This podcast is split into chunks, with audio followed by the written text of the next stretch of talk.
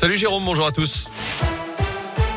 Et à la une, les temps tragiques reviennent. Les mots cette nuit d'Emmanuel Macron. Le chef de l'État prenait la parole à l'issue d'un sommet extraordinaire des dirigeants européens sur la guerre en Ukraine. La France va ainsi envoyer 300 millions d'euros d'aide à Kiev. Au total, 1,2 milliard d'euros pour l'Union européenne. Emmanuel Macron annonce également que la France va accélérer le déploiement de soldats en Roumanie, pays de l'OTAN frontalier avec l'Ukraine. Il a également annoncé un renforcement des sanctions à l'encontre de Moscou. Des coups très sévères, dit-il, à l'échelle européenne sur des personnes, sur les secteurs de la finance, de l'énergie, des transports, de l'export sur les visas. Le régime biélorusse complice sera également visé. Fin de citation.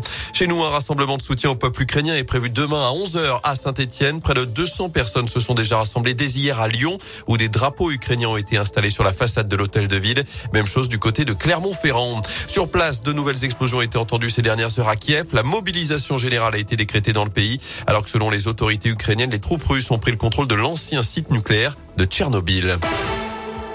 En bref, dans la région, on n'en sait plus sur l'incendie mortel de Rouen. Dans la Loire, une femme de 88 ans est décédée dans une résidence senior. Son compagnon, âgé de 83 ans, et lui toujours dans le coma. C'était en début de semaine et l'enquête progresse. D'après les résultats de l'expertise dévoilés par le progrès, le feu se serait déclaré certainement à cause d'un mégot de cigarette mal éteint dans une chambre.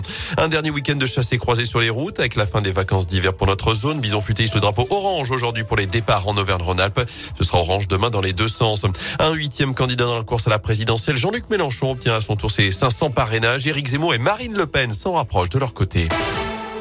En foot, les Verts n'iront pas à Paris pour faire du tourisme. Début de la 26e journée de Ligue 1 ce soir. Montpellier reçoit Rennes avant le gros défi de la SS au Parc des Princes demain soir.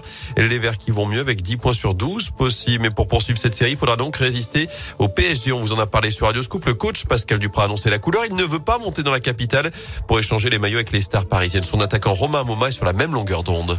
Le début euh, je suis à Saint-Etienne, je vais jamais à Paris pour prendre des photos. C'est sûr que c'est une équipe qui est formidable. C'est un club euh, avec des joueurs fantastiques. Mais comme on l'a fait euh, les années auparavant, on a essayé de se battre. L'année dernière, on perd 3-2. On avait fait un, plutôt un bon match. À l'aller, on avait fait nul. Donc non, voilà, on sait que c'est compliqué. On sait qu'il n'y a rien de simple. On va devoir être à, à 150%. On va devoir limiter le plus d'erreurs possible parce que voilà, c'est une équipe qui est au-dessus du lot. Mais on y va évidemment pour faire un résultat. Le but, c'est de pas perdre là-bas.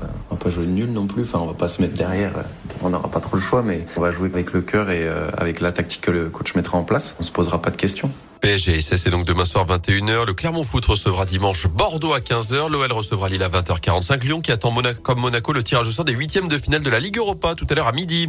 Et puis quelles conséquences de la guerre en Ukraine sur le monde du sport? L'UEFA se réunit aujourd'hui pour statuer sur le sort des clubs russes dans ces compétitions, mais aussi pour déplacer très certainement la finale de la Ligue des Champions prévue à Saint-Pétersbourg.